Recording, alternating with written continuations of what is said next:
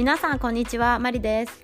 今日は私が英語を勉強していた時にどのように勉強していたかをお話ししようと思います。皆さんの勉強の参考になったら嬉しいです。中級レベルの内容です。皆さんは日本語を勉強していて教科書で勉強しているだけではつまらないと感じているかもしれません。私もそうでした。高校や大学の入学試験の前に教科書を使ってたくさん英語の勉強をしました。教科書で黙々と勉強するのは私には合っていない気がしました。だから教科書を使う勉強以外にもいろいろな楽しい勉強を探しました。例えば YouTube で好きな有名人のインタビューを聞いて真似したりたくさんドラマを見たりしました。ドラマを見て面白い表現があったらメモして覚えるようにしていました。そのように実際に使われている表現を覚えてみるのは楽しい勉強でした。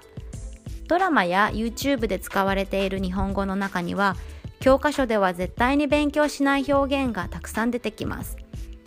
教科書だけで勉強していたらネイティブスピーカーと話した時に相手が何を言っているかわからないということもあると思います。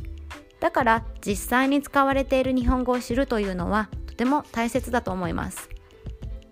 そしてネイティブスピーカーと話す機会を増やすようにしました。最近はオンラインでもネイティブの先生と話せますから日本にいながらネイティブスピーカーの先生と会話の練習をしました。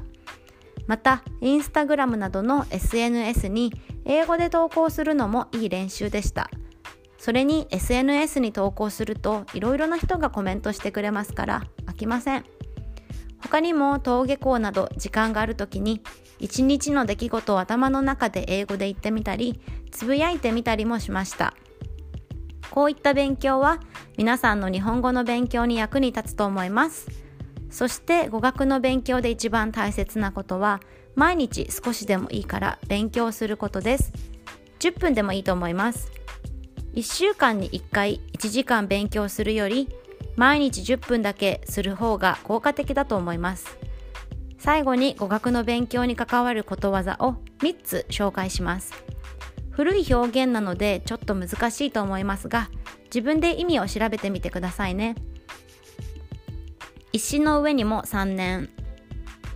形説の項少年追いやすく学なりがたし。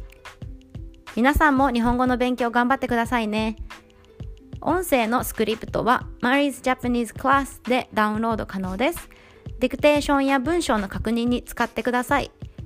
今日も最後までお聴きくださいましてありがとうございました。また次回もお楽しみに。